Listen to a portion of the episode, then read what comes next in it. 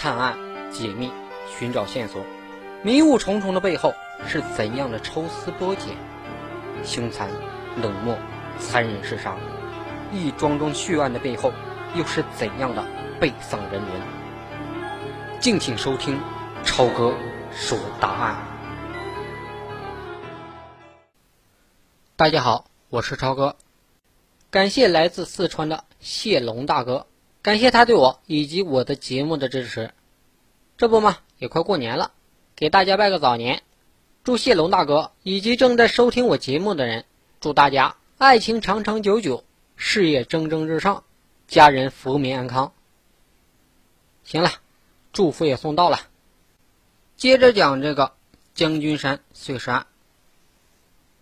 刑警们追到了田明阳的公司，果然。这个田明阳还很精神的活着呢，还在和同事们侃大山呢。看来真的搞错了。刑警们对田明阳进行了询问，田明阳听到自己的火车票出现在碎尸上，明显有很强的震惊感。不过很快他的情绪就稳定下来了。他的解释是这样的：我确实买了这张火车票去南京了，因为我去了我二嫂薛丽萍的家。我二哥田明成去世以后，我的嫂子一个人在南京带着女儿，我和她关系非常好，而且我也很喜欢我二哥的女儿，我们经常见面。至于这张火车票吧，我记得好像随手就扔了，可能被谁捡着了吧。刑警们就问他：“那你二哥田明成是怎么死的？”田明阳就回答说：“是在五年前在兰州出车祸死的。”奇怪了，田明阳说的是真话吗？他虽然不是死者，那他会不会是凶手呢？经过对田明阳供述的核实，证实了他确实在案发当天到过南京，但是却并没有作案时间。根据法医确定，死者是在二十五号的深夜被杀的，然后在第二天的凌晨抛尸的。根据田明阳居住旅馆的监控判断。田明阳在当天下午就回酒店了，随后长时间的在酒店洗浴按摩，又在酒吧看足球比赛，直到凌晨两点才回房间睡觉。第二天一大早就离开酒店，坐上大巴直接去了飞机场，回到了兰州。显然，田明阳不可能亲自作案，即便他参与了杀人，也是躲在幕后，由别的凶手去实施，或者。他干脆同这件事没有任何关系，就是随手丢下了火车票被谁捡走了。奇怪的是，如果真的是田明阳随手丢掉的火车票，死者怎么会捡起来塞在自己内裤的暗袋里面呢？这不符合道理呀。那么，难道是杀人犯故意用不相干的东西误导警察办案的方向吗？在一些重大的案件中，有一些比较高明的杀人犯会故意的在现场丢弃一些东西，分散警方侦查的视线。但这似乎也不是，因为如果要是误导的话，应该会用一些显而易见的假线索。这个火车票的残骸几乎无法辨认，如果不是公安厅具有进口的先进仪器，是绝对无法还原的。对于这一点。只有公安厅的内部人员才知道，杀人犯绝对不可能知道这点。真见鬼啊！线索就这么断了。万幸的是，追查物证的另一组刑警很快有了收获。通过法医对尸体的还原，法医判断死者是被用斧头劈脑袋，活活被砍死的。至于碎尸，并没有采用锯子，而是使用了斧头。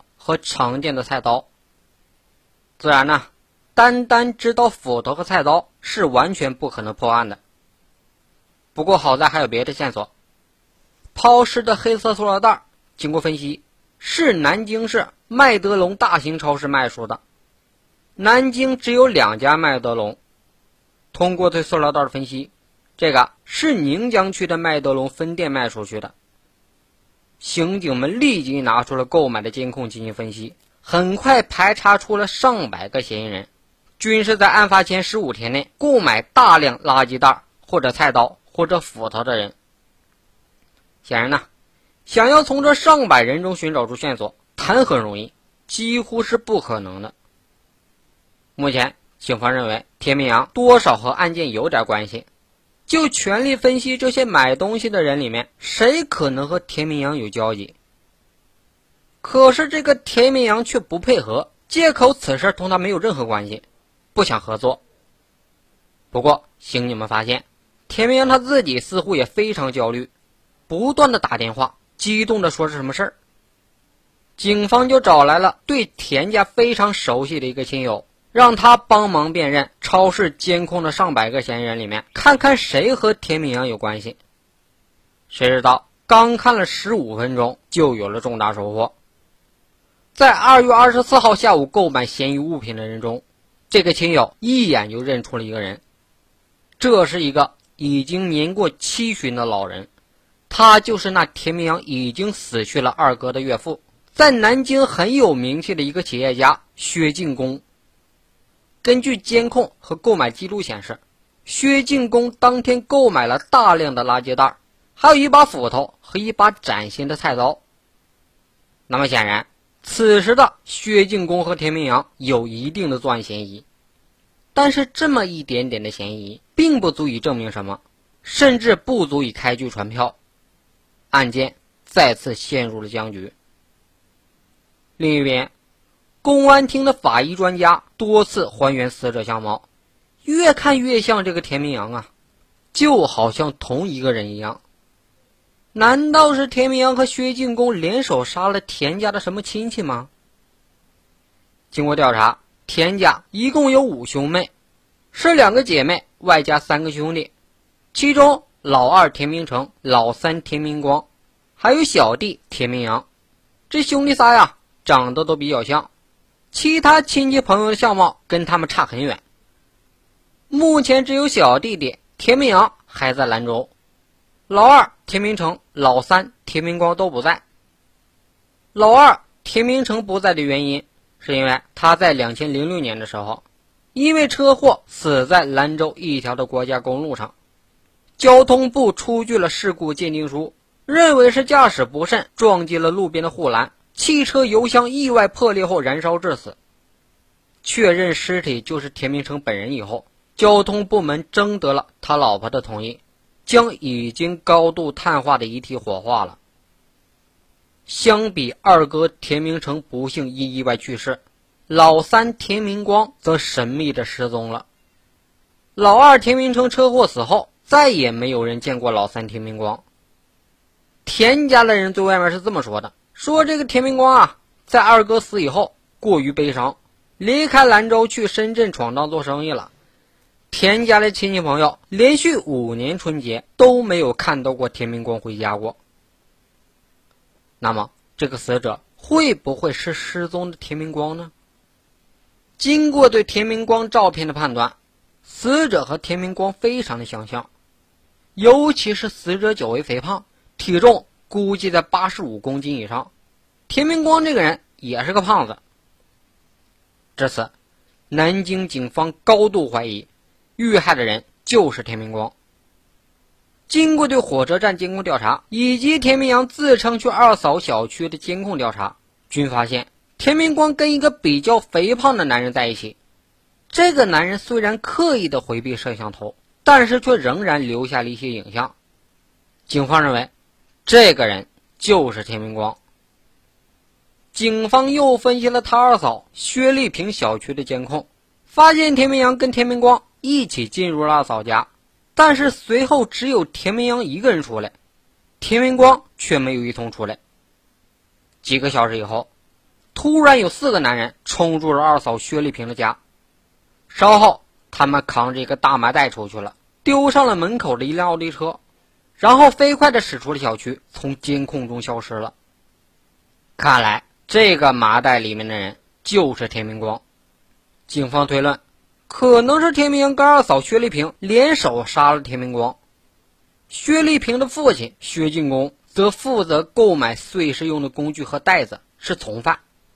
至于为什么杀死田明光的原因，还在调查。根据现有的资料分析，身为日本公民的二哥田明成，因为车祸死去以后，获得了日本保险公司五百多万元人民币的保险金。根据法律规定，其中三百多万留给了二嫂和他的女儿，另外的两百万则留给了田明成的父母。而二哥田明成在日本还开了一个规模不小的保健品公司，在辉煌时期的资产也有个两三千万。保健品公司的内部情况，田家人也不知道。只有二嫂薛丽萍知道。发生车祸以后，薛丽萍宣布，这个保健品公司早就是很艰难维持的状态，资不抵债。随后，薛丽萍就将它关闭了，没有给过田家人一分钱。警方认为，很有可能是田明光对保险金分配不满，又认为是薛丽萍私吞了保健品公司，就多次找薛丽萍讨要。二嫂为了保住手中的巨款，连同自己一向很好的小弟田明阳，将田明光骗到南京以后杀害。不过啊，这个推论毕竟还是推论，想要证明的话，还得必须对尸体进行 DNA 的检测。警方呢，就提取了田明光儿子的 DNA 样本，同碎尸进行了比对。不过，让人万万没有想到的事情发生了。比对的结果出来了，死者并不是田明光啊！更令人吃惊的是，死者的 DNA 却跟田明光儿子有着很高的相似度。那么，唯一的可能结论就是，这具死于三天前的尸体是已经死去了五年之久的老二田明成。这到底是怎么回事呢？